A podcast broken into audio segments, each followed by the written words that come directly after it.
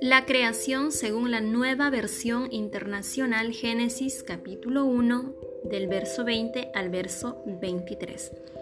Y dijo Dios, que rebosen de seres vivientes las aguas y que vuelen las aves sobre la tierra a lo largo del firmamento. Y creó Dios los grandes animales marinos y todos los seres vivientes que se mueven y pululan en las aguas y todas las aves según su especie.